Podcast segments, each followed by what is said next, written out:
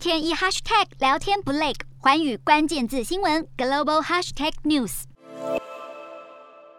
俄罗斯在乌克兰的整体作战不如预期顺利，这让总统普丁开始出手整顿军方，开除或逮捕了多名高阶将领。乌克兰国防情报总局发文表示，克里姆林宫对军方展开惩处，其中黑海舰队司令奥西波夫已经被革职逮捕，舰队的副司令平丘克中将也正接受调查。另外，还有第六集团军司令、西部军区第一装甲集团指挥官等多位高阶将领都被停职。乌方认为克里姆林宫想寻找罪魁祸首，将作战失败归咎到这些指挥官身上。不过，乌克兰也严研判这样充满威吓性的惩处手段，只会增加俄军对国家政权的不信任感。除了对内部整顿之外，普丁也向外表明态度，表示若欧盟当真要禁运俄罗斯石油，欧洲各国绝对不会好过。普丁表示，对俄制裁是欧美的政治考量行为，对于那些极度仰赖俄罗斯能源的国家来说，根本无法全面禁运俄国石油。不过，芬兰营运商也表态，不会用卢布支付俄方天然气，要把这场延烧不断的纷争交给法庭仲裁，同时计划在今年夏天转而从爱沙尼亚经由。由波罗的海的管线输送替代天然气，好确保全国用户都有气可用。这也意味着俄罗斯能源可能又有管线运输要中断。